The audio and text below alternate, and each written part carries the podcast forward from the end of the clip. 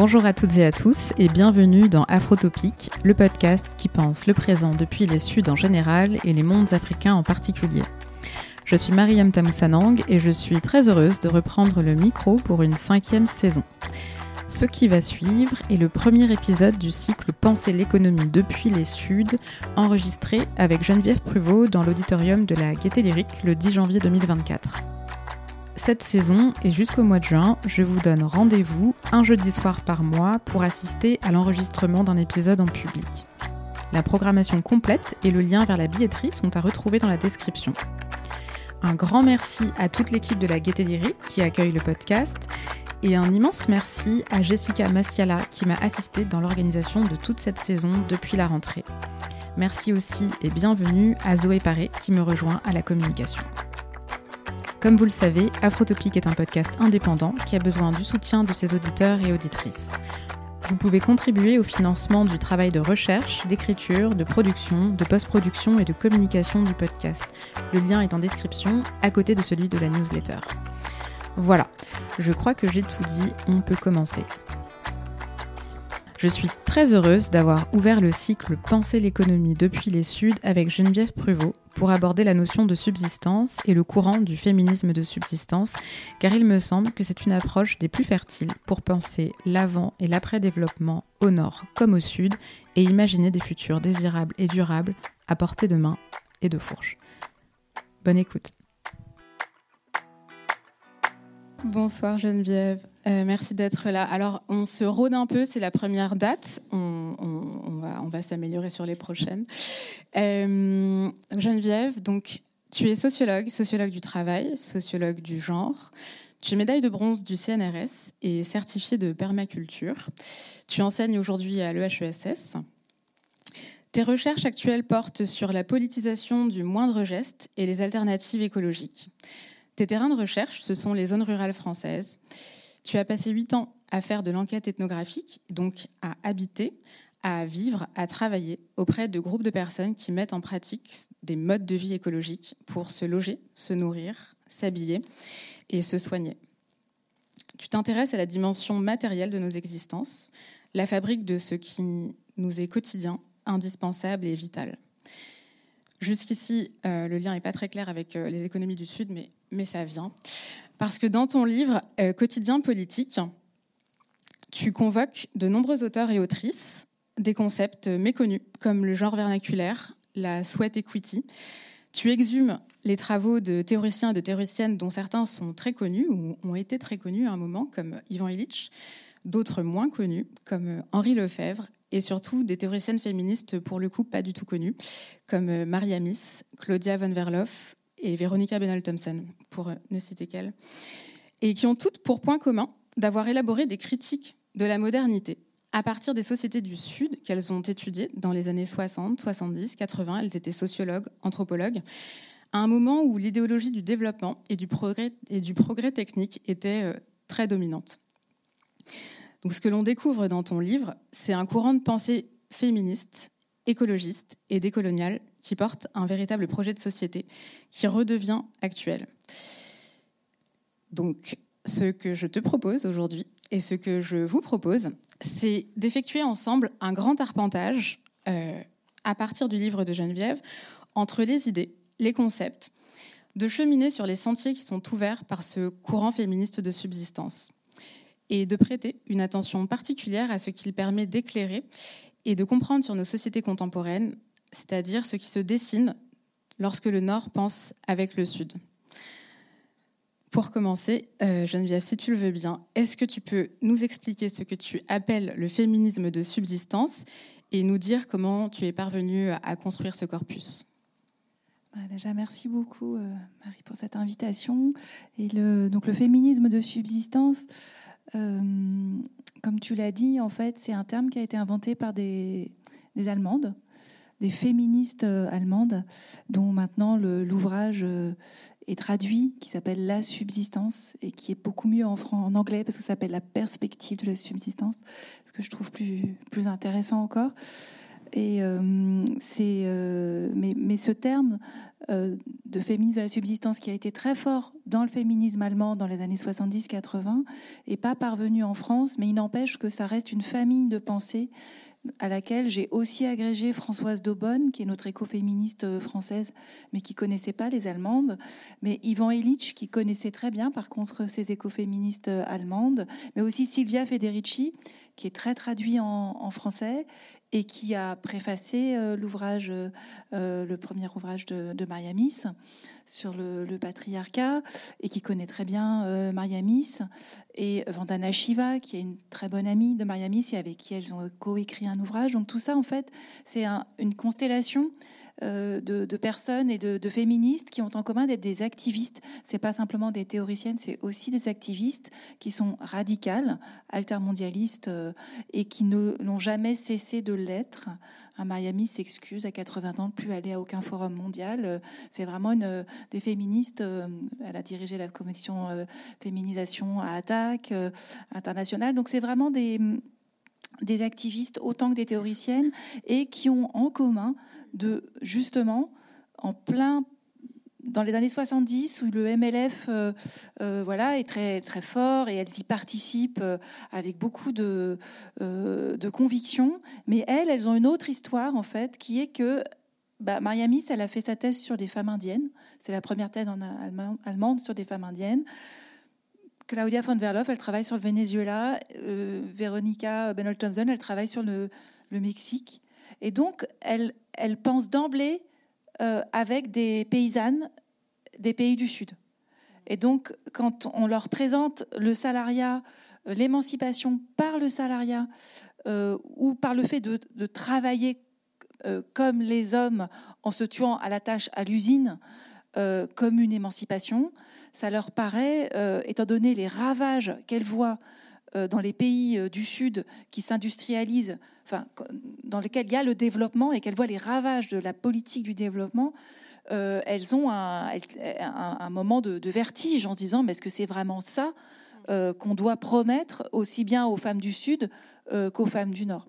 Parce que là, en fait, ce que tu dis, ce que tu décris, c'est le, la critique féministe classique, en fait, et le projet d'émancipation qui est porté dans un certain, par un certain féminisme qui n'inclut pas, qui ne, qui ne réfléchit pas à partir euh, à, l'aune de sociétés qui ne sont pas industrialisées.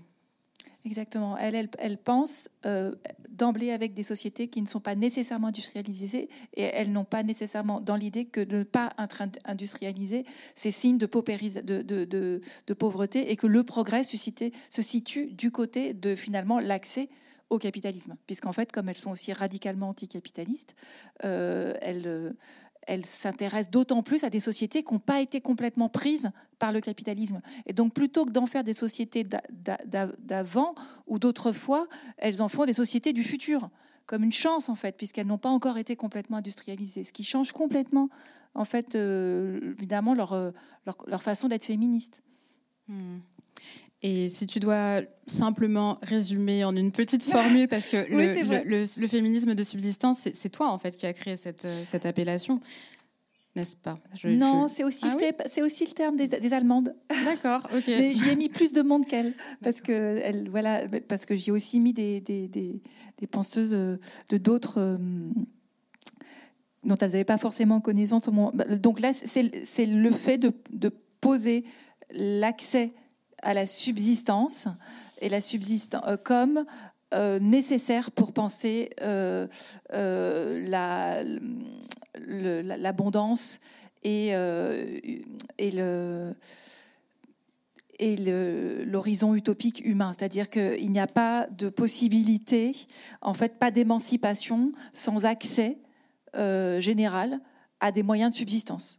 Et les moyens de subsistance, ça consiste à avoir accès à des besoins de base qui, qui consistent à pouvoir euh, se loger, euh, se nourrir. Et c'est là qu'elles elles apportent aussi quelque chose d'important et qui font qu'elles sont d'une grande actualité, c'est qu'elles pensent d'emblée de façon écologique.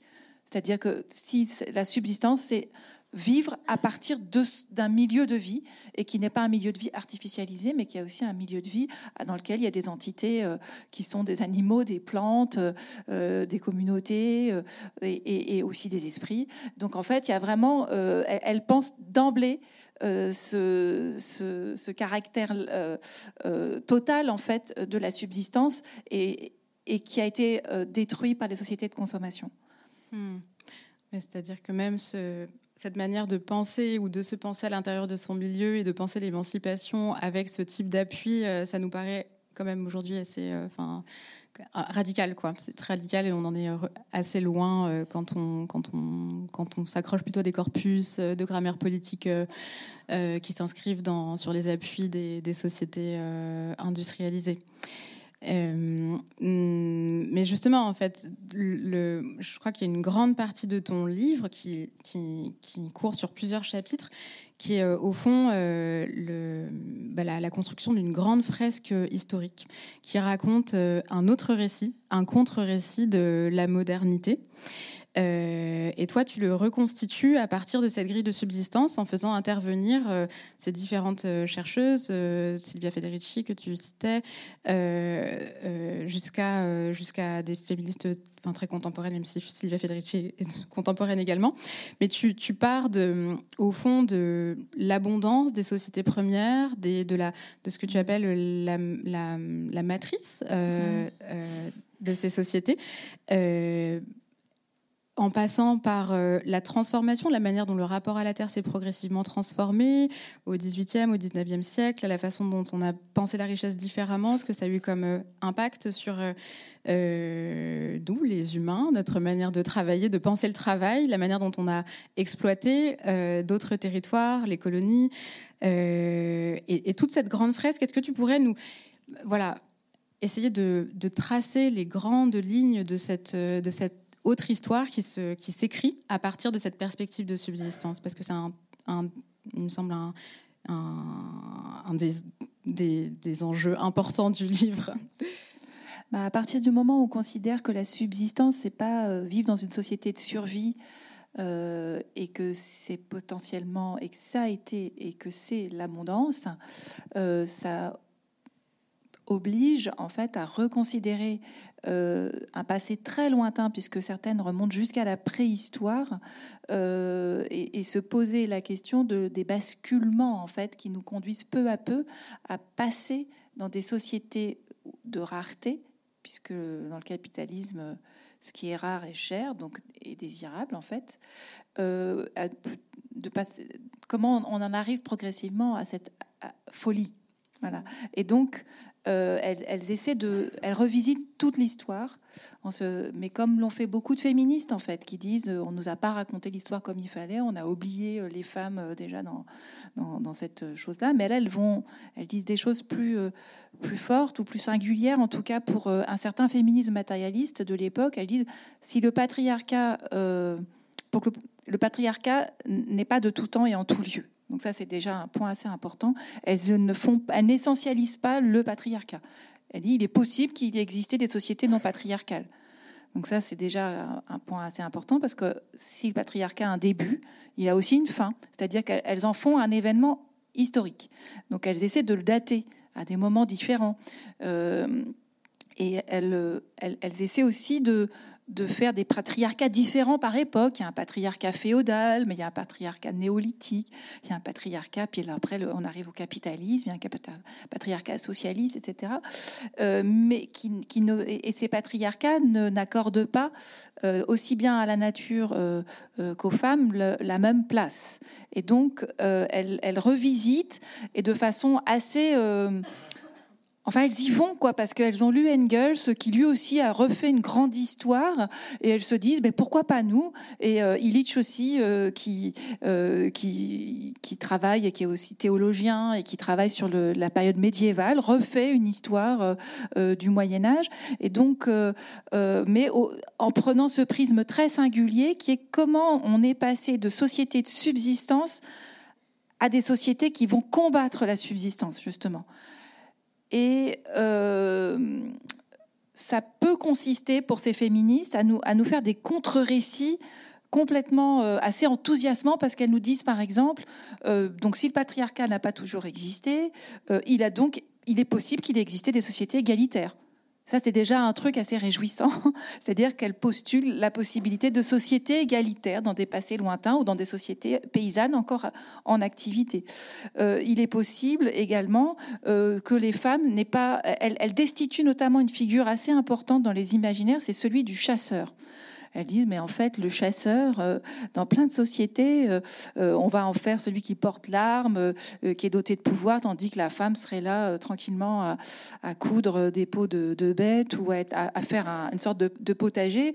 Et, elles expliquent à l'inverse qu'au contraire, dans les sociétés de subsistance, où l'intégralité de la communauté humaine et non humaine s'organise autour de la redistribution de la subsistance, eh bien, en fait, euh, toute personne en capacité de faire de la subsistance euh, se trouve mis à une place honorable. Et donc, elles accusent l'ethnocentrisme des anthropologues mmh. qui n'a pas su euh, voir que être une femme qui s'occupe de la distribution par exemple, des réserves alimentaires et qui occupe une place hyper importante dans certaines maisons longues iroquoises, par exemple, pour reprendre ces, vraiment ces, ces grands ces textes-là d'anthropologues, elles disent ben, c'est du pouvoir, c'est un pouvoir important.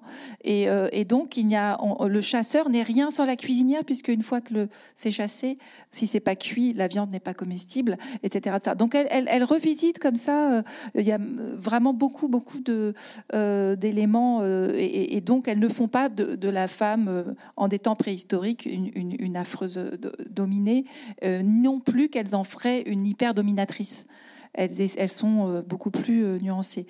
En ce qui concerne le contre-récit, euh, si on prend le contre-récit des sociétés avant modernisation, elles prennent, enfin, je pense à Silvia Federici, qui a, voilà, ce livre que vous avez lu sur la, sorcière Caliban. elles ne décrivent pas du tout les sociétés euh, paysannes comme des sociétés. Elle ne décrit pas euh, ces sociétés comme étant euh, absolument misérables. et c'est précisément parce qu'elles sont autonomes, dotées d'une très forte autonomie, qu'il faut les asservir euh, et euh, voire même euh, les, les, démanteler. Et donc, Silvia Federici va proposer une autre histoire du capitalisme à partir de, la peste, hein, de, l'événement de la, grande peste, qui fait que les, paysans vont se retrouver en, en nombre, d'une force de travail tout d'un coup qui peut choisir son seigneur, et donc qui, qui est doté d'un pouvoir, et donc il, va, il y aura une alliance objective entre des seigneurs, euh, le clergé, euh, les bourgeois des villes, pour asservir euh, encore plus durement les, paysans en, créant au sein des paysans une, un conflit entre les hommes et les femmes, et en créant des sorcières, justement. Hmm, et, et, oui, cette chasse aux sorcières, enfin la chasse aux sorcières, qui est l'événement auquel tu te, tu te réfères.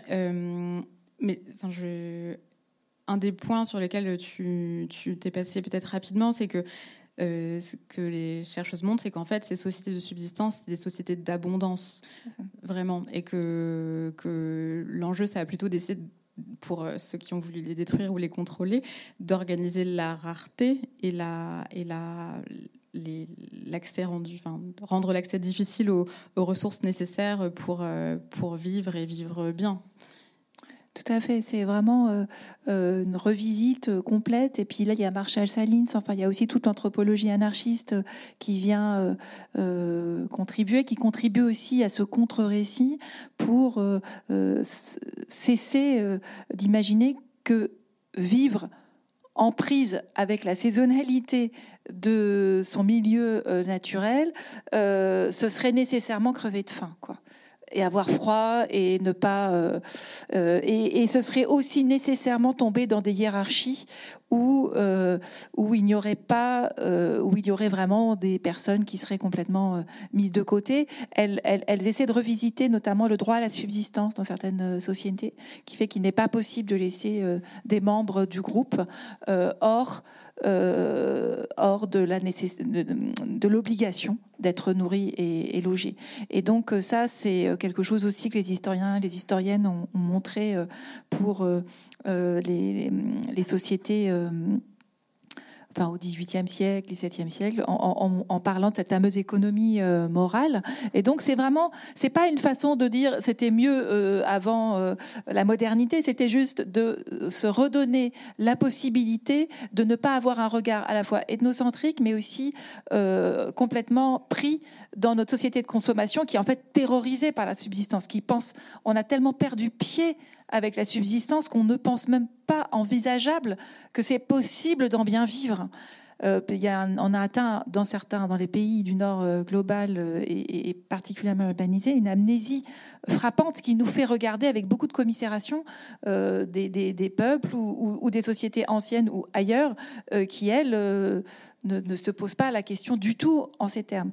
Donc, je pense que ça, c'est contre-récits euh, c'est vraiment des appels à relancer la recherche, l'enquête, à relire autrement les textes. Et, ça, je trouve que c'est assez important, en fait. Et il y a des liens qui se, qui se tissent entre euh, l'analyse de la transformation de ce, considéré comme, euh, que, que l'on considérait comme étant pourvoyeur de richesse, la terre mmh. au départ, toute cette transformation au 18e, 19e avec euh, la, la, manière dont on va se transformer le rapport à ce qu'est la production et du travail productif, du travail improductif. Tu l'as un peu évoqué, mais cette, euh, tu montres dans le livre comment est-ce que euh, bah, cette distinction entre des types de travail qui a plus de sens quand on parle dans la perspective de subsistance, mais qui en a quand on parle dans une grille d'analyse marxiste, par exemple, mhm. entre le travail productif et le travail reproductif. c'est il y a aussi des, liens qui se. Enfin, ça joue également sur d'autres terrains, et notamment le terrain euh, de la différenciation euh, de, genre, de la manière dont ces différentes tâches ou ces différents types de travail vont aussi euh, fabriquer des hiérarchies et de la, de la différenciation. Est-ce que tu peux peut-être aller un peu sur ce, sur ce sujet-là, de la manière dont euh, l'invention du foyer est une, en fait, s'inscrit dans cette continuité-là et ce rapport. Euh, mm. Parce qu'en fait, il y a une autre étape euh, qu'elles identifient, c'est l'invention de la femme au foyer, justement. C'est-à-dire, elle dénaturalise complètement le fait que les femmes auraient été de tout temps au foyer avec une vie domestique, pour dire que c'est nécessaire à l'implantation du capitalisme d'inventer cette chose hyper bizarre qui s'appelle, euh, donc on genre énormément, c'est-à-dire une personne qu'on va genrer euh, euh, femme, et pour lui expliquer, pour expliquer qu'en fait c'est mieux si elle reste chez elle pour faire des tas de trucs qui seraient s'occuper de son foyer, ce qui est juste inenvisageable dans des sociétés euh, paysannes. Là, il faut, si on va pas au champ, on mange, on mange pas. Si on va pas chercher de l'eau, il n'y a pas d'eau. Euh, si, les femmes sont d'ailleurs d'incroyables commerçantes aussi dans les sociétés paysannes. Donc en fait, l'enfermement des femmes domestiques n'est absolument pas un invariant, euh, un, un, invariant ni en termes euh, selon les sociétés, mais encore moins dans le temps. C'est une histoire, et ça a été tout un truc d'enfermer les femmes dans un foyer, parce qu'en plus, pour les enfermer dans le foyer, euh, bah, il a fallu. Enfin, l'électrification a beaucoup aidé par ailleurs. Ça, aide énormément. C'est la fée du logis, c'est aussi la fée électricité. Donc euh, elle, revisite donc cette histoire de l'invention de la femme au foyer en montrant qu'en plus ce foyer il est très particulier parce que il est dépeuplé. Euh, alors que dans les sociétés de paysannes de subsistance, il y a plein de gens pour faire tourner euh, la maison. Et là, il y a de la division genrée du travail. Ça, il n'y a pas de doute. Il ne s'agit pas de transformer. Il y, a, des travaux d'hommes, des travaux de femmes. Les anthropologues l'ont bien montré. Mais il faut tous ces travaux-là cumulés, euh, qui sont tous des travaux de subsistance, pour que ça tourne, pour que les gens puissent manger. Dans le travail domestique moderne, et cette fameuse femme au foyer, il va y avoir une division très forte entre un homme donc qui va être dont la virilité, la masculinité va être construite dans le fait que lui va gagner de l'argent, euh, tandis que elle, euh, donc la femme, va être construite comme devant s'occuper du foyer, tandis que lui ramène l'argent et elle devient une consommatrice. Cette, cette transformation-là, qui, est vraiment une transformation anthropologique en fait, parce que ça, ça fait des gens, bah, déjà ça genre énormément, à partir de d'un côté l'argent, de l'autre un travail domestique, et en plus, euh, bah, ça lance la société de production consommation. Enfin, et, et, ça s'est pas du tout fait tout seul. Ça a été tellement difficile à faire comprendre et à faire admettre aux sociétés paysannes qu'il a fallu faire des cours de sciences ménagères. Euh, je ne sais pas si vous demandez à vos. Euh, et puis ça s'est pas fait qu'en France. Ça s'est fait aux États-Unis, ça s'est fait dans les pays du Sud. et ces cours de sciences ménagères, c'était pour apprendre à être des bonnes consommatrices euh, et pas des. Il n'y a pas des cours d'enseignement euh, pour savoir euh, faire utiliser le poulailler, le potager. même si ça fait partie aussi des cours de sciences ménagères, ça a été abandonné au fur et à mesure, mais ça faisait partie aussi des choses. Et dans cette, donc l'invention de la femme au foyer, c'est un truc fou. et, et, ça va de pair, cette invention de la femme au foyer dans les pays du Nord, ça va de pair avec l'invention d'une paysanne courbée euh, dans les champs, euh, avec des ouvriers dans les pays du Sud, enfin, qui vont être colonisés et qui vont en fait assurer des, euh, matières, du travail de matières premières de première nécessité qui va être renvoyé dans les pays du Nord, parce que pour avoir une femme au foyer qui s'occupe de consommer, euh, il faut aussi historiquement qu'il y ait eu la colonisation. Parce que euh, il faut bien qu'il y ait une partie du travail de subsistance qui soit fait quelque part. Euh, la diminution des paysans dans les pays du Nord, c'est parce qu'il en reste encore dans les pays du Sud. Sinon, ça ne marche pas. Et pourquoi c'est hyper important Donc, en fait, ce qui est intéressant aussi dans cette pensée des féministes de subsistance, c'est qu'elles ne peuvent pas parler du contre-récit de l'histoire de la modernité dans les pays du Nord sans faire aussi une histoire de la colonisation. C'est, ça marche avec. Et ce qu'elles essaient de montrer, c'est ce qui va se passer dans les pays du Nord sur plusieurs siècles.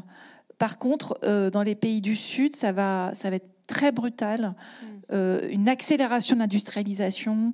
Et, et, là, on va se retrouver avec une figure euh, terrible qui est cette, justement cette femme arc-boutée dans les champs, euh, toute seule, enfin, cet archétype hein, de la femme qui, euh, qui, travaille tandis que les hommes seraient au café, quelque chose comme ça, enfin, euh, qui sont de toute manière happés par la ville, et, donc qui va rendre aussi désirable l'arrivée des machines, l'arrivée soi-disant du progrès, et donc le démantèlement des sociétés paysannes dans les pays du Nord va se faire aussi dans les pays euh, du Sud, mais dans une moindre mesure, parce que ce qu'elle montre, c'est qu'il est nécessaire qu'il reste de la production de subsistance gratuite dans les pays du Sud.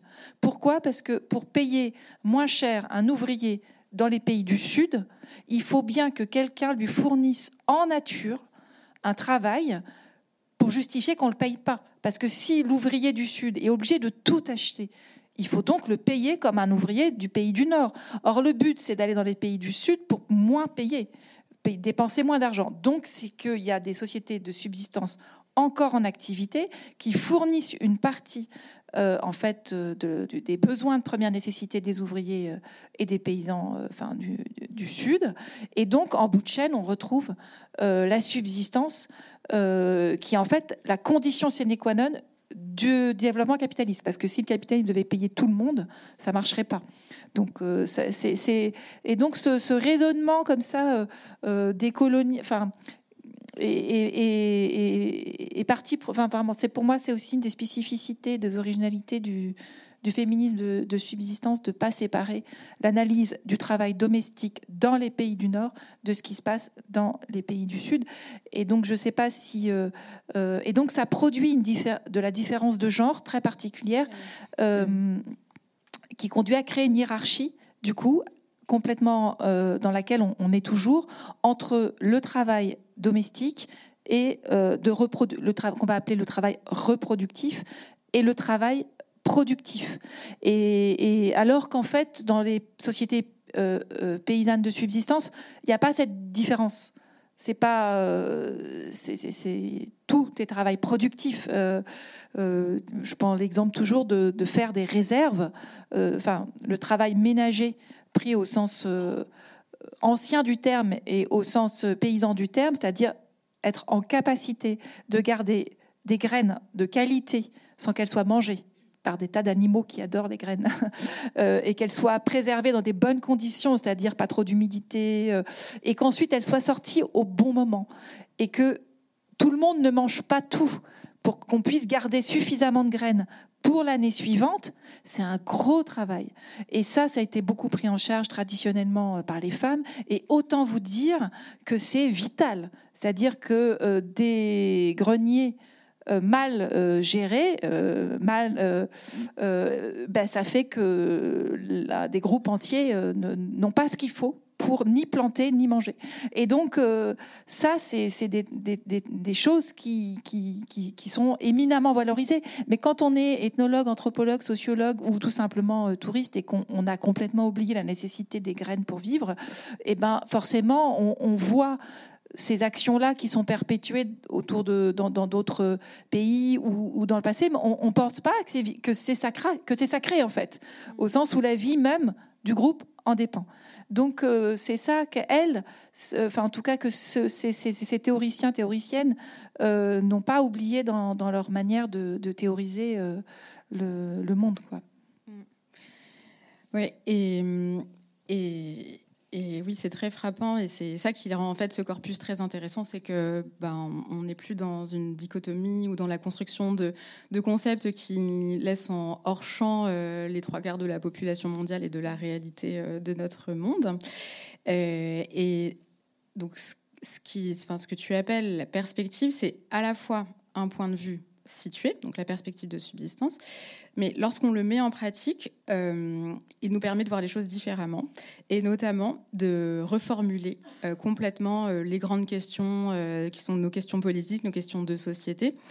et alors moi, il y en a plusieurs qui m'intéressent beaucoup, mais, mais la première des choses, tu, tu en as un peu parlé, c'est que penser à partir de la subsistance, ça nous permet de, de, de, penser le travail autrement, enfin, et de penser euh, de ne plus faire cette division entre le travail euh, productif euh, et le travail domestique.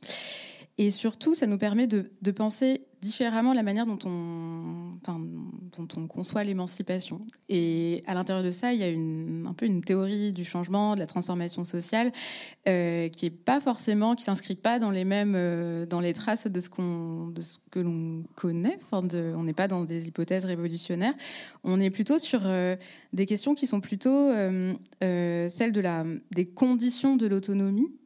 Euh, et, moins celle de, des questions de, la justice sociale par l'égalité euh, et l'accès à tous euh, aux, mêmes, aux mêmes biens ou services. est-ce que tu peux, est-ce que tu peux nous expliquer comment toi tu, tu le vois ce basculement dans ces, la façon dont cette perspective permet de poser autrement les questions politiques de notre époque? Bah, c'est-à-dire qu'en fait, euh, si l'égalité, ça consiste à avoir le même droit euh, à de couper euh, toutes les forêts, le même droit à, être des hyper-consommateurs, elle, en tout cas ce féminisme-là, mais c'est plus que, que ça, en fait, c'est l'égalité pour faire quoi? Et est-ce que c'est possible de penser l'égalité? S'il n'y a pas d'abord un accès de toutes et tous à la subsistance. C'est-à-dire, ça interroge complètement le fait qu'on ait pu penser la citoyenneté indépendamment du droit à la subsistance. C'est-à-dire qu'en fait, euh, on se retrouve à avoir des, Enfin, il me semble pas, en tout cas, que à la naissance, on, nous dise tiens, la, terre, euh, une parcelle de terre, euh, l'accès à l'eau, à la mer, euh, ça fait partie de vos droits fonciers. Et on pourrait presque prendre le terme foncier au sens foncier du terme, c'est-à-dire qu'en fait, on, le droit à la terre, nous sommes, on, nous crée une citoyenneté sans terre. Ça, c'est un point. On nous dit vous avez des droits, mais, on ne pense pas à la terre.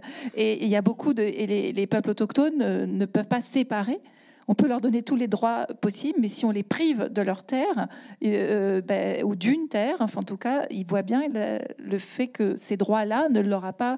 Euh, enfin, c'est juste de la dépossession. Et donc il y a une vraie mise en garde, et Vandana Shiva aussi, elle en parle beaucoup, euh, qui est de ne pas céder au mirage de l'égalité des droits abstraits.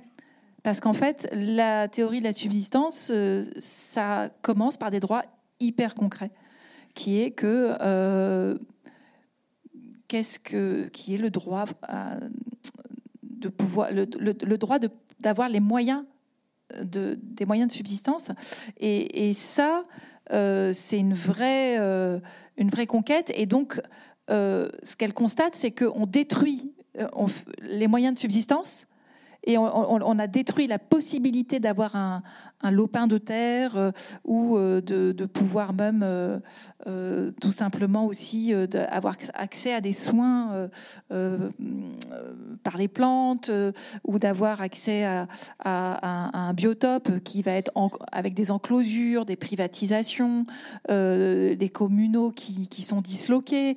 Et donc, elles ne peuvent pas séparer euh, l'émancipation de la restitution ou de l'accroissement des droits d'accès à la subsistance. Et ça, je pense que c'est un truc que pour moi, c'est une discrimination, mais, mais, mais, gigantesque en fait, que de priver euh, énormément de, de, population de, ce, de ces droits d'accès à la subsistance, et pire encore, du droit de se souvenir que la subsistance est possible avec des moyens euh, plutôt manuel et euh, sans faire des détours euh, techniques ou, ou gigantesques. Et, le savoir-faire vernaculaire, ça fait partie des choses aussi à éradiquer dans un monde industrialisé à, marche forcée. Donc c'est vraiment une double expropriation en fait. C'est l'expropriation des lieux et des moyens de subsistance, et ce qui fait que dans tous les pays qui font industrialiser, ça commence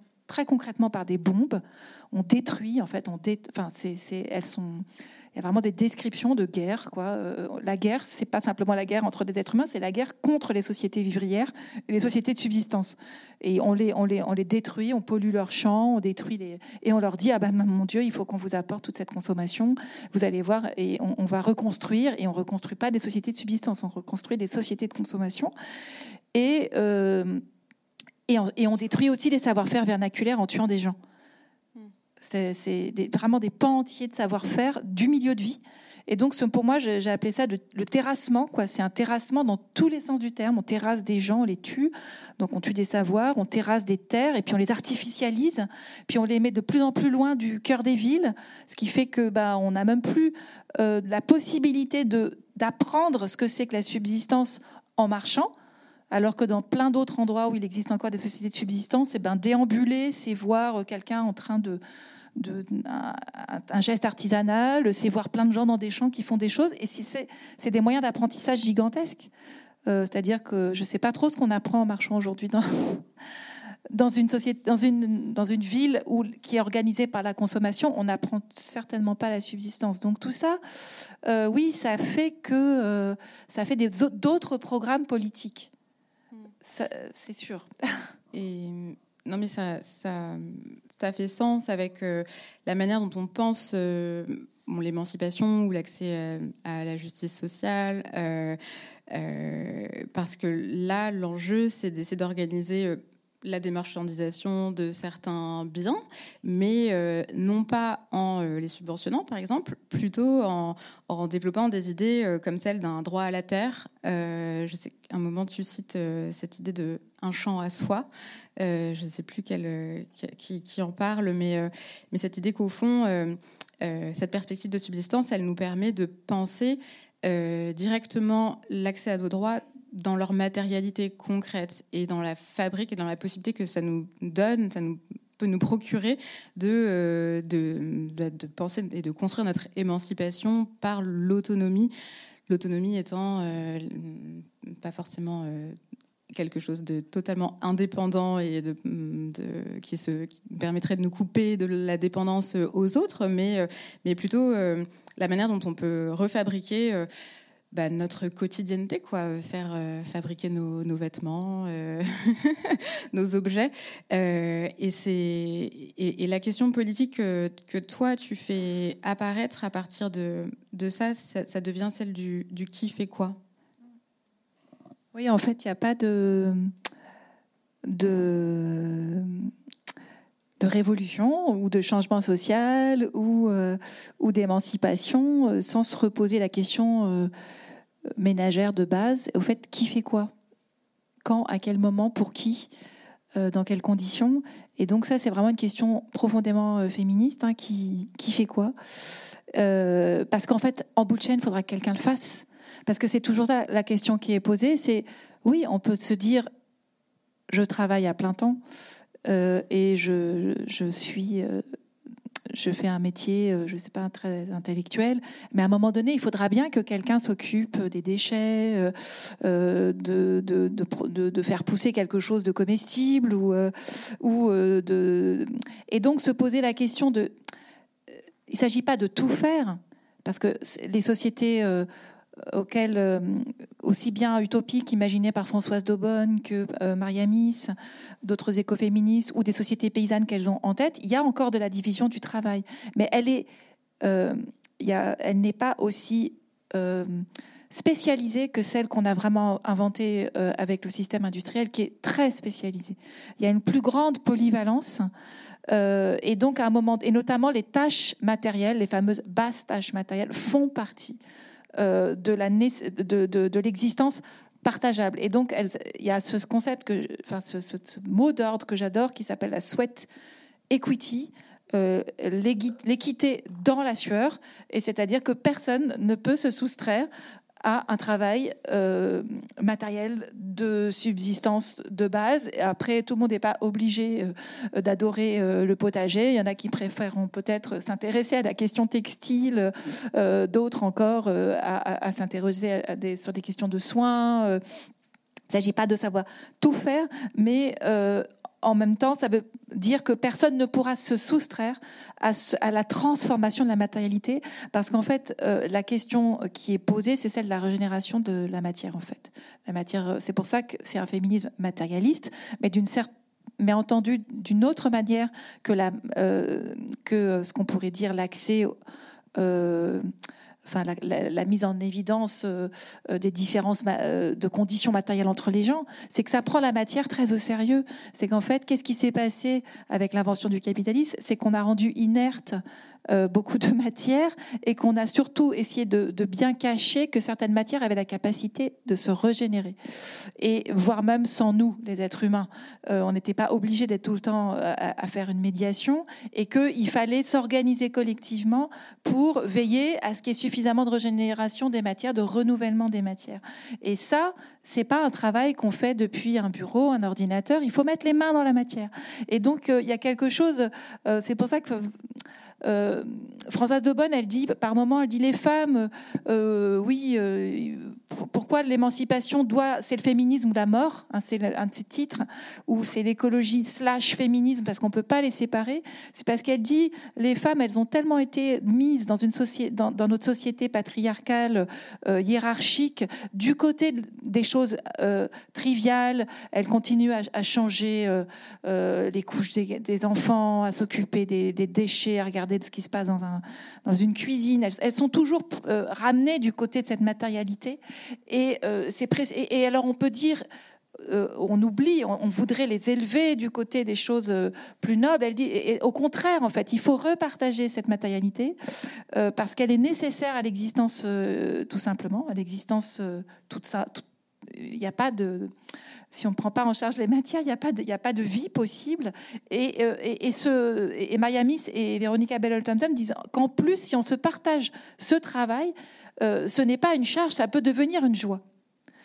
Euh, et donc, elles font aussi du travail communautaire, du travail partagé, quelque chose du, fait d'avoir bah, voilà, transpiré ensemble une possibilité euh, de, joie, en fait, et qui n'est pas simplement une charge. Donc, en fait, euh, tout en ne niant pas que c'est une charge. Et ça, je pense que c'est aussi un point important. Il n'y a pas de mirage, ni technologique, ni le fait que d'autres personne à l'autre bout du monde s'occuperait de, nos déchets euh, et que nous, ça nous permettrait de les oublier, de faire des choses dites épanouissantes, c'est de dire la matérialité, la prise en charge collective de la matérialité, c'est une source, c'est une charge nécessaire et c'est une source de joie également. Et donc, euh, ça re... Voilà, je trouve que c'est assez réjouissant quand même aussi parce que euh, ça, ça, permet de ne pas euh, en faire un, un. Et, et, du coup, l'égalité, elle n'est pensée qu'à cette aune. Ça ne peut pas être une égalité dans laquelle il y aurait des catégories d'individus exonérés des tâches de base euh, nécessaires à la reproduction de la vie. Quoi. Oui, le sweat equity se traduit par l'égalité dans le labeur. Exactement. Oui. Et ben justement, moi, je, ce qui m'a beaucoup frappé, et ce qui me frappe beaucoup quand on, quand on observe euh, vraiment les grandes lignes de rupture entre la modernité et ce qui n'est pas, euh, voilà, ce qui n'est pas euh, caractéristique des sociétés de la modernité industrielle, c'est justement ce personnage, moi je trouve que c'est le grand absent du récit, euh, c'est la communauté, en fait. C'est le, commun, tu en parlais, mais c'est vraiment ça qu'on a perdu en route et que, et que permettaient euh, euh, les terres communes, plein d'équipements, en fait. Quand on va encore même dans les campagnes en France, il y a encore des, moulins, le four banal, enfin des choses qui organisaient l'accès à des au fond, enfin, qui mutualisait des outils euh, pour, euh, pour euh, des entités, enfin, des collectivités, des groupes de personnes. Et, et, et, tu en as parlé également un peu, mais peut-être que tu peux plus développer sur ça. Mais c'est que l'enjeu qui se dessine, c'est celui de reconstruire au fond des maisonnées, de sortir du foyer de cette manière-là, en fait, de sortir de, cette, ce grand mouvement de fabrication de, de, de femmes au foyer industriel. Euh, comme un sous-produit en fait de la modernité industrielle, euh, mais et, et que une des manières d'en sortir, c'est de, refaire maisonner, de refaire des communs et de cette manière-là en plus. Est-ce que tu peux développer sur ça? Oui, c'est un, point euh, assez, assez important parce que ce que va dénoncer aussi ce féminisme de subsistance, c'est l'invention de la famille nucléaire. Euh, qui est une famille de parenté fondée sur euh, un couple notamment. Et elle essaie, enfin, Illich essaie de pister ça euh, aussi dans la période médiévale, qui est l'invention du couple, qui est une chose particulière, qui est en fait d'unir un homme et une femme, donc méga genrés et, qui serait en fait pas détachés du fait qu'ils appartiennent à des maisonnées. Et d'en faire une unité économique euh, une sorte de, d'ailleurs les nations, les nationalistes s'appuient beaucoup sur cette figure-là du couple et du ménage, euh, alors qu'en fait, euh, donc ça va créer des entités assez minuscules et euh, ce que voient euh, les féministes de subsistance, mais moi ce que j'ai vu aussi dans mes terrains d'enquête alternatifs, euh, c'est que quand on remet en place des cycles de subsistance, c'est pas possible de ne le faire qu'à deux, et encore moins tout seul. et donc c'est forcément un groupe. Même si vous pensez qu'il n'y a que deux personnes, en fait, c'est un, groupe, et déjà un groupe qui n'est pas euh, anthropocentré, parce qu'en fait, il faut de toute manière introduire en, en, zone de, d'amitié, familiarité, d'amour, d'affection des animaux. Euh, mais des, et des plantes. Et donc déjà, c'est des, les maisonnées sont donc euh, par définition ce qu'on dirait multispécifiques.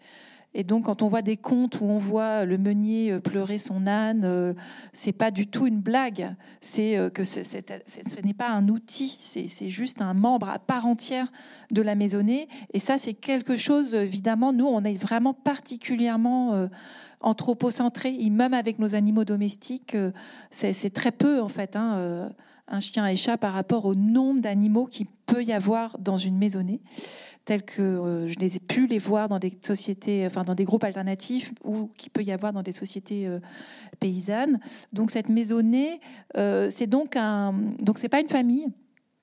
Même s'il y a beaucoup de familles aussi dedans, c'est-à-dire des liens de parenté, mais c'est surtout une, un groupe de cohabitants, donc pas forcément humains, qui met sur le même plan des humains et des non-humains, mais aussi des outils C'est-à-dire que c'est hyper important de se transmettre et de prendre soin d'outils.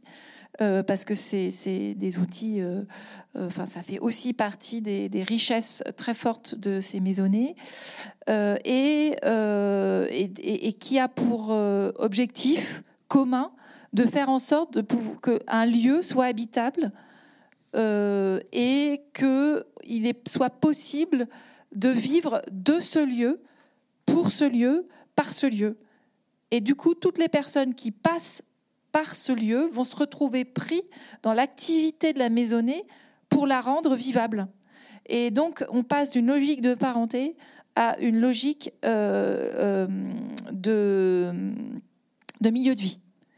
Et, c'est ça qui prime en fait. Et, donc ce rapport euh, ancré dans un lieu euh, bah déjà c'est hospitalier parce qu'en fait, vous vous en rendez compte quand vous allez dans des lieux alternatifs parfois, bah en fait il y a une vaisselle en cours, bah, euh, vous, vous débarquez, il faut la faire et, euh, et, vous, vous êtes embarqué dans des travaux en fait du, lieu et c'est ce qui se passait dans toute maisonnée paysanne. Vous n'arrivez pas au moment de la saison où, il faut récolter sans vous tournant les pouces. Tout et, et ça permettait aussi de faire des liens entre des maisonnées des villes, des maisonnées des campagnes avec des des circulations en fait hein, euh, saisonnières euh, parce qu'il y a des coups de feu à, des moments intenses où il faut qu'il y ait beaucoup de gens à un certain moment dans la maisonnée parce que et euh, ces maisonnées elles sont toutes sauf autocentrées elles sont toujours en imbriquées avec d'autres maisonnées. Et donc quand on parle d'un village en fait c'est pas des, clans ou des familles c'est des maisonnées et qui sont elles-mêmes euh, sur plusieurs euh,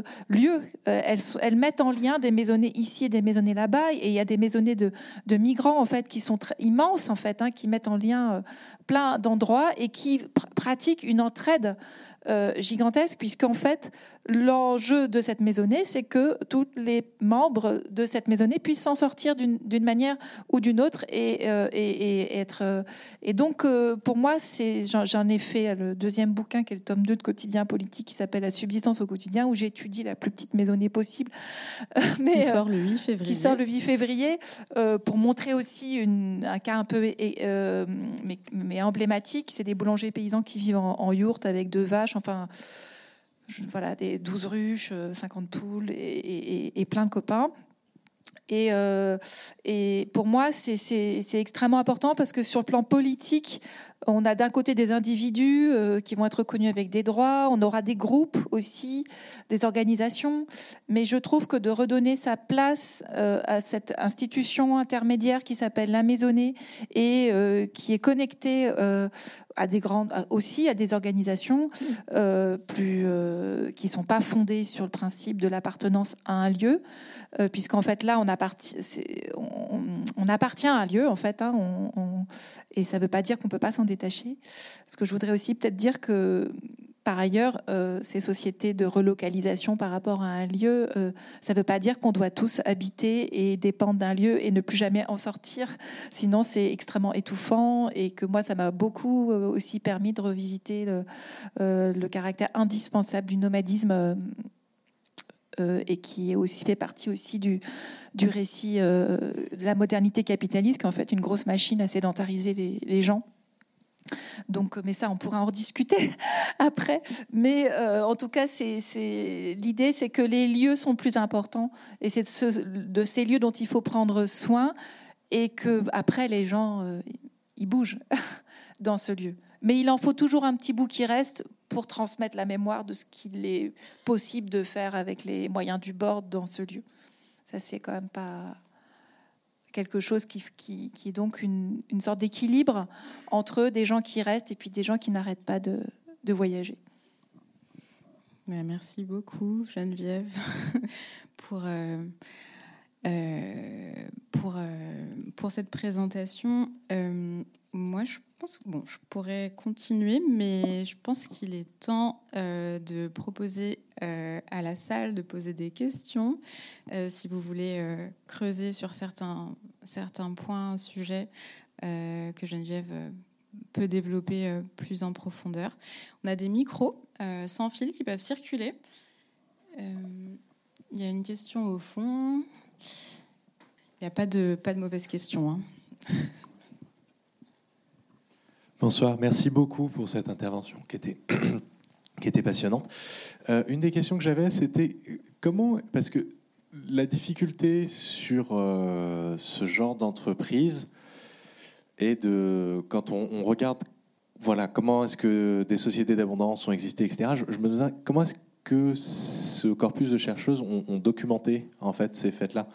J'avais en tête pendant toute la conférence. Euh, l'entreprise de Grabber et Wengrow dans The Dawn of Everything, où par moment, en fait, on se dit oui, c'est super, ils sont allés euh, en Turquie, ils ont trouvé que dans la région de Çatalhöyük, les maisons font la même taille, donc ils en déduisent que c'était des sociétés égalitaires, mais en fait, euh, non. enfin, c'est un truc intéressant, mais c'est des pistes très intéressantes, mais on n'est pas certain que c'était pas des sociétés extraordinairement hiérarchisées. Enfin, voilà.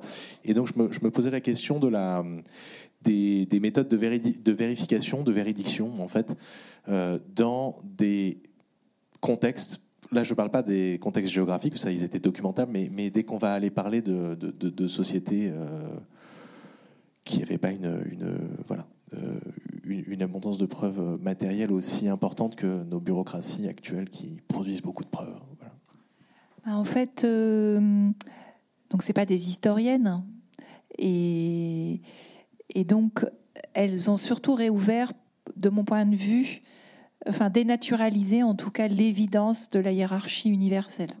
Ça, je trouve que déjà c'est salutaire parce que quand on lit Françoise Héritier, par exemple, elle pose plein d'hypothèses, mais il semble que l'hypothèse égalitaire lui effleure même pas, euh, ne semble même pas dans sa dans sa conception du, monde.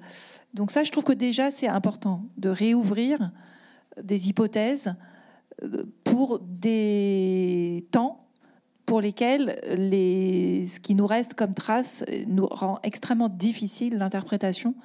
Euh, surtout quand on sait ce qu'on est capable de maintenant de faire euh, quand on enquête en temps réel. même là, il y a des choses qu'on voit pas, donc euh, j'ose pas imaginer quand on a peu de. Donc pour moi, c'est surtout elles ont la capacité de réouvrir des chantiers et de nous obliger à ne pas nous fermer certaines hypothèses. Donc pour moi, c'est quasi une entreprise épistémologique.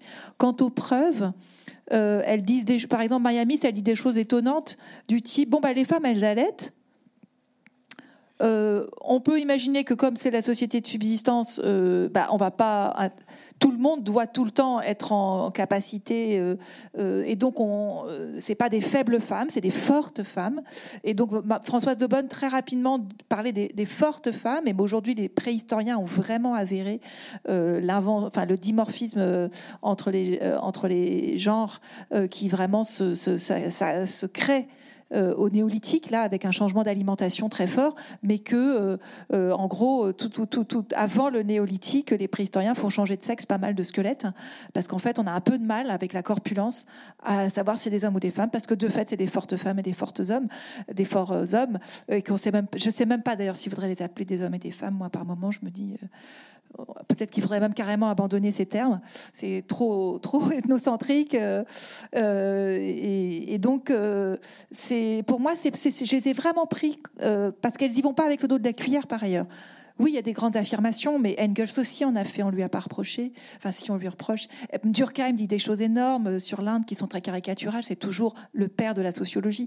Donc, pour moi, qu'elles aient fait des actes un peu cavaliers, de forcer l'histoire, de raconter des histoires en cavalant, bah, on peut, on peut chinoiser. Euh, enfin, on peut, excusez-moi, on peut se dire, tiens, euh, Silvia Federici connaît pas extrêmement bien euh, l'histoire médiévale, mais en même temps, elle ouvre des portes et, les, médiévistes n'ont pas finalement euh, rendu un texte euh, lui opposant tout euh, terme à terme, parce que de fait, elle, a permis de, repenser ces périodes. Donc pour moi, c'est ça le plus important. Ensuite, pour la période contemporaine, je pense à un texte qui est non traduit de Veronica Beneltonson, qui a travaillé sur une société matrilinéaire dans lequel être un garçon travesti trans, en fait, euh, une société Zapotec, c'est un, un honneur.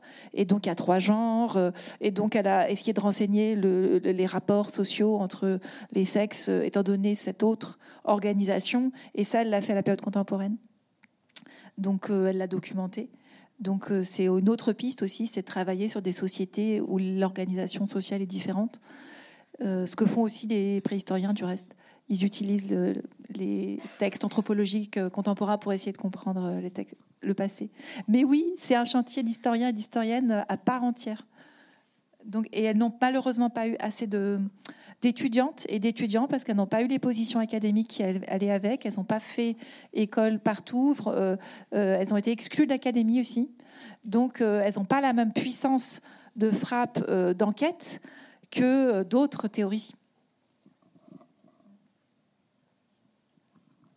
Merci, merci, merci beaucoup. Je, connais les autrices dont vous parlez, mais vous avez une capacité pédagogique que je trouve tout à fait remarquable. Euh, alors moi, je, donc, je connais ces autrices, je, suis très convaincue euh, euh, par, leurs propos et je trouve c'est extrêmement parlant. Et la question que j'ai, c'est sur les questions des implications politiques. On pense par exemple à Federici, qui est une des, survivantes encore très actives hein, de, ce groupe et qui, voilà, qui est très, très active et avec des propositions qui qui ne sont pas complètement nouvelles d'ailleurs, qui consistent à euh, encourager le renforcement, voire la création de collectifs, notamment féminins, euh, pour renouer en fait avec, euh, avec tout, ce, tout, ce, tout ce passé. Et il y a un côté en fait très gênant dans le, dans le, dans le fait que dans la, autant l'analyse la, telle que vous l'avez décrite est, riche, nuancée, même avec des simplifications, comme ça vient d'être évoqué, mais au final ça, ça fonctionne. Mais quand on passe aux implications politiques, il y a un côté quand même essentialisant euh, que je trouve extrêmement problématique. Voilà, moi, pour avoir travaillé, travaillé encore euh, en Inde, au Sénégal, euh, dans d'autres contextes, cette proposition consistant à, renforcer, appuyer des collectifs féminins, oui, mais à quelles conditions Quelles sont ces femmes enfin, voilà, et du coup, je, trouve qu'on s'arrête un peu au milieu du guet et qu'en termes de propositions opérationnelles, euh, parce que le risque étant, et c'est déjà l'œuvre dans tout un tas de contextes, d'alourdir encore le quotidien de ces femmes qui, par ailleurs, sont attirées par les lumières de la ville, qui, par ailleurs, ne veulent plus être arc-boutées sur des pioches pour aller dans les champs, qui ne veulent plus s'occuper des semences, etc. etc. Bon, ma question est très pratique, en fait. non, je suis tout à fait... Euh, tout à fait d'accord. Et c'est vrai que de ce point de vue-là, quand même, la perspective de, qui a été traduit par la subsistance de Maria Miss essaie de, et Veronica Bennell-Johnson essaie de donner un, un, un, florilège en fait de différents euh, moyens d'action. Ça va euh, de la possibilité euh, quand des grandes multinationales euh, plante euh, du café alors qu'il faudrait euh, absolument rétablir des potagers, bah de, de brûler des champs. Donc elle pose aussi des actes assez forts hein, de, de, de, dire, enfin elle, présente ça. donc c'est un cas en, qu'elle, qu'elle, donne. elle parle aussi des jardins partagés multiculturels euh, communautaires dans les villes, parce que ça aussi, c'est un, dossier qu'elles ont pas mal euh, suivi. Et elles avaient des amies militantes euh, dans ce, dans ce mouvement-là, c'est-à-dire, oui, de remettre de la subsistance dans les villes. Et, là, à ma connaissance, c'était pas purement féminin, c'était justement multiculturel et, tout et dégenré. et, mais ça passe aussi effectivement par le fait de, ne, de respecter des espaces entre femmes quand dans certaines sociétés euh, c'est assorti aussi de pouvoir, que c'est pas un entre-femmes contraint, mais un entre-femmes où il se dit des choses, il se règle des choses, euh, et de, de, respecter aussi cette, ces frontières-là quand elles existent. Euh, et donc, elles, sont plutôt dans une sorte de promotion, comme elles disent, d'histoire positive de subsistance, au sens euh, d'histoire euh, où on ne voit pas les effets pervers de, ce qu'elles pourraient, effectivement, comme tu l'as très bien dit, je te tutoie parce qu'on se connaît un petit peu, que effectivement ça peut conduire au contraire à en faire des femmes surexploitées quoi qui tiennent le terrain de la subsistance euh, plus euh, le, reste. Et ça a été beaucoup reproché à Vandana Shiva aussi hein, d'idéaliser euh, cette femme indienne sur surpuissante. Mais mais bon c'est donc oui oui il y a vraiment un vrai un, vrai souci. Moi je et en même temps elles ont à cœur de, faire des, des, sortes de, de, des histoires de réempuissantement. Donc, euh, peut-être ce que je retiendrai moi, c'est que elles n'écrivent pas un programme politique cohérent. C'est-à-dire que c'est plutôt, elles, voyagent, elles nous font voyager et elles proposent plusieurs choses. Et, euh, et ça, c'est assez commun à tous l'écoféminisme en général. Euh, c'est de, c'est le contraire en fait du manifeste du Parti communiste en fait. C'est vraiment euh, plein d'histoires qui sont racontées dans plein d'endroits sur la planète et qui permettent de réévaluer euh, la place des hommes et des femmes et donc de mais, mais qui ne forment pas programme. Et je pense que c'est plutôt cette démarche là empirique adaptée à une société, un milieu de vie, une époque. après, moi je je pense que oui, il y a beaucoup à dire sur la façon dont on pourrait détourner euh, pour, euh, comme, enfin ouais, tout était très juste. Et je pense qu'il y a un troisième temps euh, ou un deuxième temps, je ne sais pas, de, qui est possible. Hein, c'est qu'on pourrait faire du féminisme subsistance une récupération, comme plein plein d'autres théories, pour j'ai parlé à une, copine russe qui m'a parlé de quand ils ont remis à l'honneur, euh, euh, parce que là, ils n'arrivaient plus à nourrir tout le monde, le fait de s'occuper d'un potager dans une datcha. C'était juste pour faire face aux problèmes d'une économie qui n'arrivait. Et, donc là, on a remis au travail euh, des tas de gens avec des terrains super loin de leur maison. et donc là, l'économie de subsistance remise à l'honneur, mais alors vraiment dans des conditions catastrophiques aussi et très, et rudes. Donc oui, ça pourrait devenir quelque chose de, de récupéré et dévoyé. Bonsoir, merci beaucoup pour euh, la présentation. Et euh, ma question, c'est plutôt euh, de savoir si ce concept d'un nouveau, modèle du développement économique pour le Sud ne va pas finir par une, comme une utopie du, Nord. Euh, je voudrais bien expliquer par donner un exemple réel d'aujourd'hui, c'est l'Inde. Euh, nous voyons très bien un, grand nombre de femmes euh, en, Inde, en particulier au sud, et enfin vivent dans une situation épouvantable. Mais le président Modi aujourd'hui euh, il a une ambition de, faire une accélération de euh, euh, l'industrialisation du pays. Et du coup, ça, s'ouvre une nouvelle porte pour des femmes, en particulier au sud, qui travaillent dans les champs. Donc, pour ces femmes-là, ils gagnent aujourd'hui en peine 2 US dollars par jour. Et donc, pour eux, ils ont plutôt enchanté par cette chance euh, pour un, pays qui a une population de 1,5 billion. Donc pour eux, ils puissent gagner trois fois plus dans les usines et euh, qui nourrit non pas seulement les familles, qui aussi euh, pour d'avoir une opportunité pour leurs enfants aller à l'école. Donc pour eux, ils ont beaucoup plus d'eau qui applaudit cette modernité de l'industrialisation, parce que eux, ce sont dans une temps, n'est pas parler de subsistance, mais de parler de survivre. Et avec autant de populations, est-ce que les notions comme ça, est-ce que c'est qui puissent donner des réels modèles économiques pour un pays avec une échelle beaucoup plus grande que le pays du Nord? Et comment les théoriciens des féministes du Nord qui puissent convaincre des nouvelles, euh, des nouvelles générations de femmes du Sud qui ont envie de changer leur identité du paysan aux ouvrières. Et pour eux, là, c'est la modernité pour eux. Aussi, c'est une chance. Merci. Bah, Binar Gawal, dont on a parlé, euh, qui, est indienne, hein, qui est une économiste indienne et qui revendique euh, un champ à soi donc comme, comme voie d'émancipation. Donc euh, Vandana Shiva est, indienne aussi.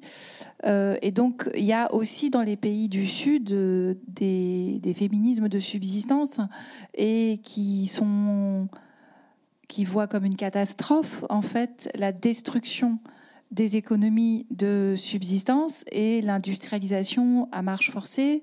Et évidemment, quand on terrasse des milieux de vie, quand on les dépeuple par l'exode rural, ça fait un travail de subsistance extrêmement pénible et ça rend très désirable le fait euh, d'être ouvrier. Ça fait que la chaîne des métiers nécessaires à la vie euh, local est complètement démembré. Donc on est obligé d'acheter beaucoup de choses et d'acheter des choses chères. Ça parce qu'on oublie, on parle l'exode rural, c'est pas juste des paysans, c'est des artisans. Et donc il n'y a pas de société paysanne qui n'a pas, c'est des sociétés de paysans très d'union artisans. Donc quand on enlève des artisans, les paysans ils peuvent plus travailler en fait. Ils sont obligés d'acheter des tas de choses qui ne sont plus produites ou fabriquées localement et en plus en lien avec leurs besoins et en réparation possible rapide. Donc en fait tout ça, ça fait que les sociétés euh, paysannes euh, désarticulées euh, vont accueillir comme une libération, comme vous le dites très bien, effectivement le fait de travailler en usine, puisque de toute manière, on leur demande d'être des paysans dans des sociétés paysannes sans artisans, et la moitié des paysans qui est déjà partie, et de nourrir encore plus de monde. Donc c'est fou.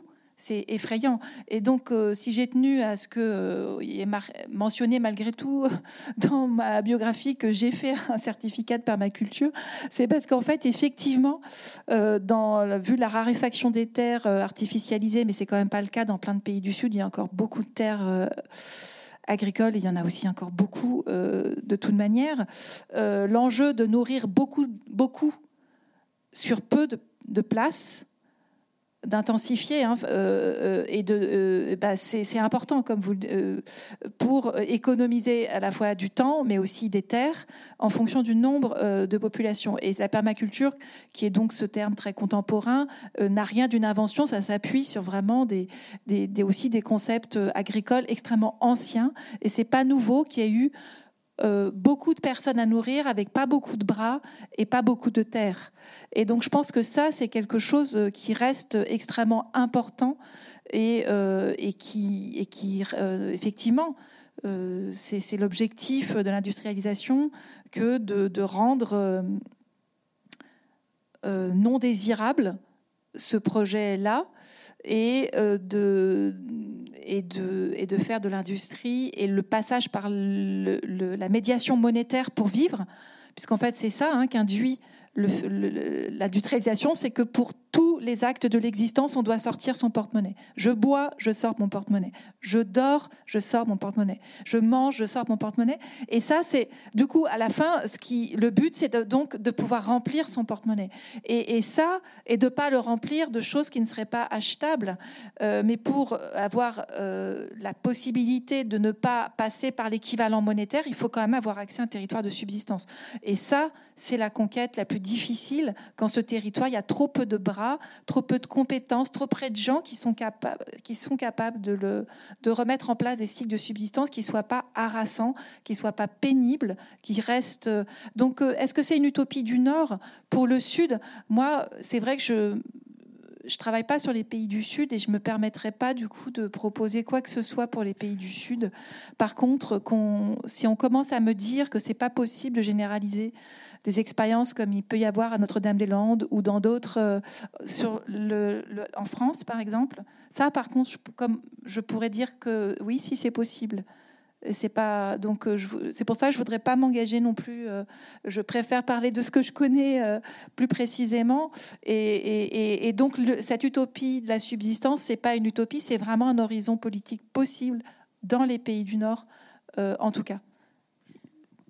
Euh, oui, et moi je voulais juste ajouter que le livre de Geneviève se concentre beaucoup euh, plutôt sur euh, les expériences enfin, de, tes terrains, des terrains que tu as étudiés, donc partout en France, des alternatives rurales. Et moi j'ai tenu à t'inviter parce que justement tu permets, tu, as reconvoqué, et c'est grâce à ton livre en fait que des livres d'autres de ces théoriciennes ont été réédités, sont publiés, sont traduits en ce moment. Mais parce que justement moi je trouve que c'est un c'est un peu ce qu'on pourrait, euh, ça fait partie de ces, horizons qu'on peut proposer comme alternative au développement, parce que moi, c'est vrai que les sociétés qui m'intéressent plus, ce sont des sociétés africaines contemporaines, au Sahel notamment, et que euh, bah, c'est c'est pas commun d'entendre euh, d'autres propositions que justement celle de l'industrialisation, de proposer à tout le monde de, de, de, rentrer dans une économie de marché généralisée, d'être de, travailler dans le cadre d'emploi, d'avoir accès à une protection sociale en passant par l'emploi. Enfin, et je trouve que c'est justement euh, cette discussion avec un corpus de textes euh, euh, qui, a été nourri de l'analyse des sociétés paysannes encodées non pas comme des sociétés de, rareté et de, de, difficulté, mais plutôt comme des sociétés euh, d'abondance, où, euh, euh, Geneviève en parler avec les maisonnées qui reproduisent ça euh, aujourd'hui, mais moi j'ai eu l'occasion de visiter des lieux, des entreprises qui étaient construites, pensées sur des modèles qui réinvestissaient ce que... Ce que ce qu'on pourrait appeler des fossiles sociologiques, tu as ce mot que tu empruntes à Henri Lefebvre, je crois, c'est-à-dire des, bah, hum, des, structures sociales qui ont un peu disparu, en tout cas du moins euh, typiquement la communauté, l'échelle communauté a disparu, euh, mais il subsiste parfois euh, des pratiques, quelque chose ou des expressions qui vont se rapporter à, à quelque chose qu'on a perdu ici dans les sociétés occidentales, mais qui va qui est pas du tout à l'état de fossile sociologique dans les sociétés du Sud ou d'Afrique que moi je connais, et qui sont en fait des pratiques sociales euh, enfin, des pratiques sociales vivantes, et que euh, et que justement il y a des lieux dans lesquels on n'a pas du tout perdu euh, la conception, de, une manière de penser le travail avec différents types de travail, un travail individuel qu'on va faire pour soi, qui correspondra à son petit champ à soi ou son petit jardin très proche de la maison, euh, un travail plus communautaire qui va servir à nourrir euh, beaucoup plus largement euh, tout l'ensemble, tout le, village, enfin vraiment un champ qui va être dont les fruits vont être partagés, éventuellement stockés dans un grenier communautaire. Et il y a même un autre type de travail encore, le travail de soutien, qui correspond au type de travail que l'on fait lorsque l'on part pendant des périodes typiquement de saison sèche où on ne travaille pas au champ à la ville euh, pour rester chez un oncle, une tante et participer ou indirectement euh, financer, euh, financer la charge qu'on peut représenter pour cette famille en redistribuant les, les fruits de son travail qu'on qu'on effectue à l'extérieur. Et, et c'est pour ça que moi, je, trouve ça vraiment très riche ce que, ce que tu permets d'ouvrir de, d'ouvrir comme champ de réflexion qui retisse entre euh, bah, les sociétés du Nord euh, contemporaines et les sociétés du Sud contemporaines, parce qu'on est un peu confronté à aux mêmes enjeux, de savoir comment est-ce qu'on revient un peu sur Terre, comment on se réinstalle dans nos limites, euh, parce que ça va pas tenir en fait si euh, tous les pays s'industrialisent et continuent cette, ce, modèle-là. C'est c'est pas une, c'est très court-termiste en fait. Donc l'enjeu c'est de réussir à, trouver des horizons qui nous qui sont, qui sont stimulants, épanouissants. Et puis, vraiment, euh, moi, je trouve que le livre de Geneviève propose ça euh, euh, et a au moins le mérite de revisiter tout un, tout un, corpus théorique qu'on a, qu'on a, qu'on connaît mal en fait et qui est vraiment euh, riche et fertile. Bonsoir. merci à toutes les deux pour la discussion très riche. Aujourd'hui, dans l'économie non marchande, on constate, et vous l'avez évoqué, qu'il y a une répartition extrêmement genrée des tâches, notamment je pense à, toutes les tâches du care, du soin, qui sont portées sur les épaules des femmes principalement. Ma question, c'est dans une société de subsistance, euh, quels sont les garde-fous qui permettent de s'assurer que ces mêmes schémas euh, patriarcaux se reproduisent pas? Ah oui, ce que je le programme en tout cas, puisque je dis qu'il n'y avait pas de programme, mais en fait elles essaient de dépatriarcaliser euh, la subsistance, les sociétés de subsistance à réinventer, et notamment en, en, faisant que tout le monde prenne soin de la matière et des êtres vivants. Et donc, euh, ça peut partir du genre pour le dégenrer. Parce qu'en fait, euh, il n'y a pas de... Mais là où, le, où elles sont sociologues, c'est qu'elles se disent, de toute manière, il faut qu'il y ait des personnes qui prennent soin. Et donc, ce qui les intéresse aussi, c'est de voir aussi les sociétés qui, mettent de côté ce soin. Parce que c'est très genré, mais on peut aussi dire, euh, elle, enfin, elles disent prendre soin uniquement des êtres humains, par exemple, c'est un problème. Il faut prendre soin de son milieu de vie dans son ensemble. C'est du coup, euh, Silvia Federici dit l'invention de la famille d'affection, du soin ou du care comme affection, c'est un truc très occidental, très capitaliste, parce qu'en fait, dans plein de sociétés, on ne peut pas séparer le soin qui consiste à prendre soin, à, être attentionné euh, et affectueux, du soin matériel. Et voir être attentionné et affectué, c'est produire un soin matériel. Je, euh, je, te donne bien à manger, je ne te dis pas que je t'aime, mais je t'aime. En fait, c'est ça que ça veut dire. Enfin, et il y a plein de sociétés où on n'a pas eu besoin de se dire qu'on s'est aimé parce que le, soin passait ou qu'on était attentionné parce que ça passait par la matérialité justement. Donc ça, je pense que c'est un point aussi euh, euh, qui qui est remis au, centre de ces théories, qui donc questionnent le care, qui serait juste du, de l'attention et, qui mettrait de côté l'attention, euh, enfin la, la, fabrique de la matérialité. Euh, et ce détachement très singulier entre l'affection et la, et la matérialité. Euh, et, le et dégenrer, oui, c'est que tout le monde, à tout âge, parce qu'il y a aussi la question des âges de, de la vie, que donc tous les genres, tous les âges, toutes les classes sociales euh, sont enjointes à participer collectivement aux soins nécessaires pour, pour vivre. Donc je pense que c'est pour moi assez. Euh, voilà, alors là on va me dire c'est c'est utopique, mais euh, en tout cas c'est dégenré. Et alors oui, non, je voulais finir quand même de dire, mais par contre, ce qui est tragique, c'est que et c'est ça que Françoise Daubonne euh, dit à un moment donné. Elle dit non, mais alors, on a inventé la femme moderne, hyper émancipée, qui veut même plus s'occuper de ce soin-là parce que au motif que ça aurait été genré. Mais elle dit là, là, il y a un problème parce qu'il faut que quand même que quelqu'un s'en occupe. Et donc, euh, ce qu'elle voit se profiler, c'est des formes d'alignement euh, des deux genres sur le principe de la brutalité ou de l'absence d'attention. Qui serait donc codée typiquement masculine, mais qui là serait dégenrée, euh, ce qui fait qu'il y aurait... Euh, et, donc elle préfère de ce point de vue-là des sociétés qui féminiseraient de façon... enfin, qui seraient du côté de l'autre genre, en fait, tant à choisir. Ça, ça aussi, c'est un autre point euh, qui a pu les faire euh, euh, magnifier des sociétés dites patriarcales qui seraient plus pacifiques, plus etc., et qu'on a pu taxer l'essentialisme. Mais c'est parce qu'elle voit terriblement cette sorte d'appel du côté du non-soin qui va être codé typiquement masculin. Bonsoir. Je suis là. Euh, merci beaucoup pour votre intervention. Euh, alors oui, certes, c'est peut-être une utopie, mais en tout cas, c'est une utopie dans laquelle on a envie de se, projeter. Donc merci, merci pour ça. Euh, et pour continuer dans le sens de la discussion sur le modèle d'application de ce féminisme de subsistance, autant j'arrive totalement à me projeter. bon, si on parle très concrètement, par exemple, de zones rurales ou de villes secondaires ou de villes tertiaires, mais on est aujourd'hui dans un, que ce soit d'ailleurs dans le nord ou dans dans les nord ou dans les sud, on, dans le nord, on est déjà dans une, dans une urbanisation exponentielle. Dans le sud, dans une urbanisation qui est en tendance euh, exponentielle.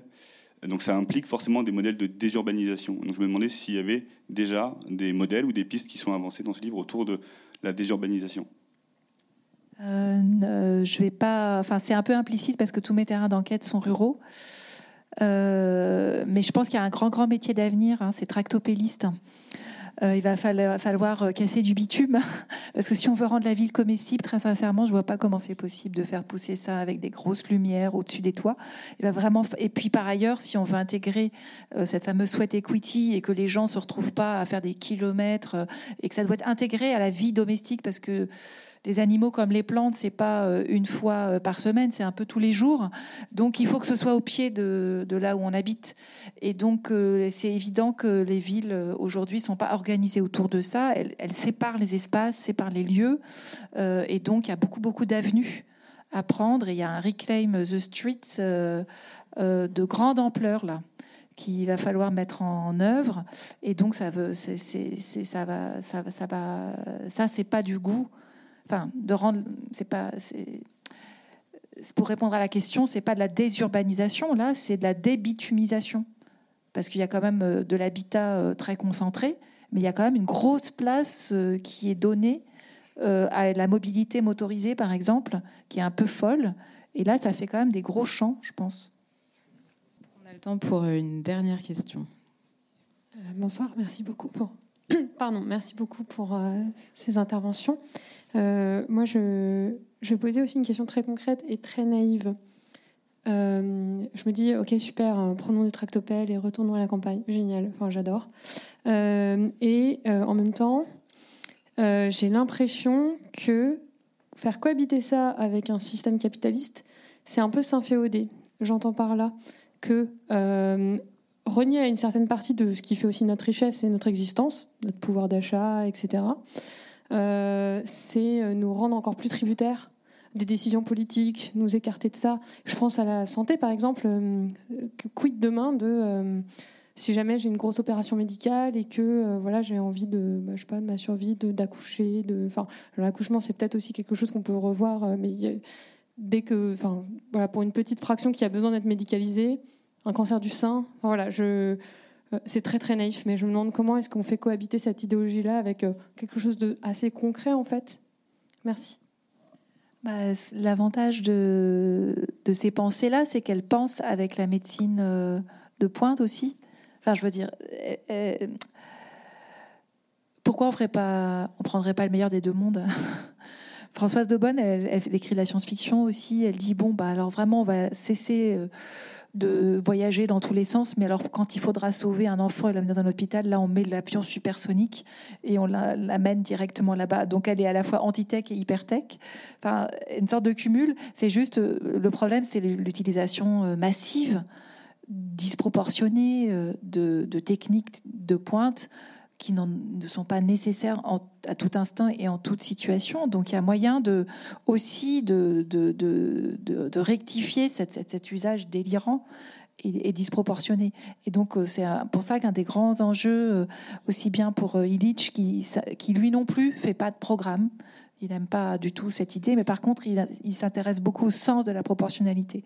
Et ce qui lui paraît terrifiant, c'est quand on perd euh, le sens, mais au sens de l'écoute, de sensoriel, des limites, où là, on, passe un seuil où on va détruire notre capacité d'écoute du milieu de vie. Et, et, ce seuil-là, c'est pas le, peut-être que c'est pas le même pour toutes les sociétés, à tous les moments, tous les endroits. Donc, on va pas le fixer à l'avance. Mais euh, moi, c'est plutôt cette, mesure-là, cette capacité d'utiliser ce qu'il faut au bon moment, au bon endroit. Par contre, faire 90% euh, de césariennes, par exemple, pour les femmes qui accouchent au Brésil, c'est un peu fou. Voilà. Est-ce que... Mais ça ne veut pas dire qu'on va se priver de la césarienne. Donc, euh, c'est ce, ce curseur-là que l'industrie ne met pas et n'a pas intérêt à mettre parce que la naissance est un marché captif. On est obligé de naître. Donc, euh, on est obligé de manger, on est obligé de s'abriter, des choses comme ça. Et donc là, euh, les moyens sont sans mesure. Voilà.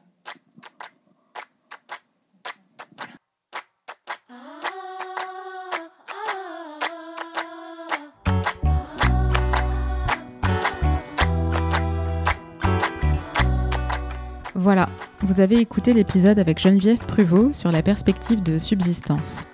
Le prochain enregistrement en public aura lieu le jeudi 8 février à 19h à la Gaîté Lyrique. Je recevrai l'économiste togolais Kakono Bukpo pour parler de l'Afrique des communs. La billetterie est déjà ouverte, rendez-vous sur le lien en description. Afrotopique est un podcast indépendant qui a besoin de votre soutien, donc si vous le pouvez, faites un don sur Helloasso. Vous pouvez également soutenir Afrotopic en mettant des étoiles et des commentaires sur votre plateforme d'écoute favorite, en vous abonnant à la newsletter du podcast et en partageant les épisodes autour de vous. Merci beaucoup et à bientôt.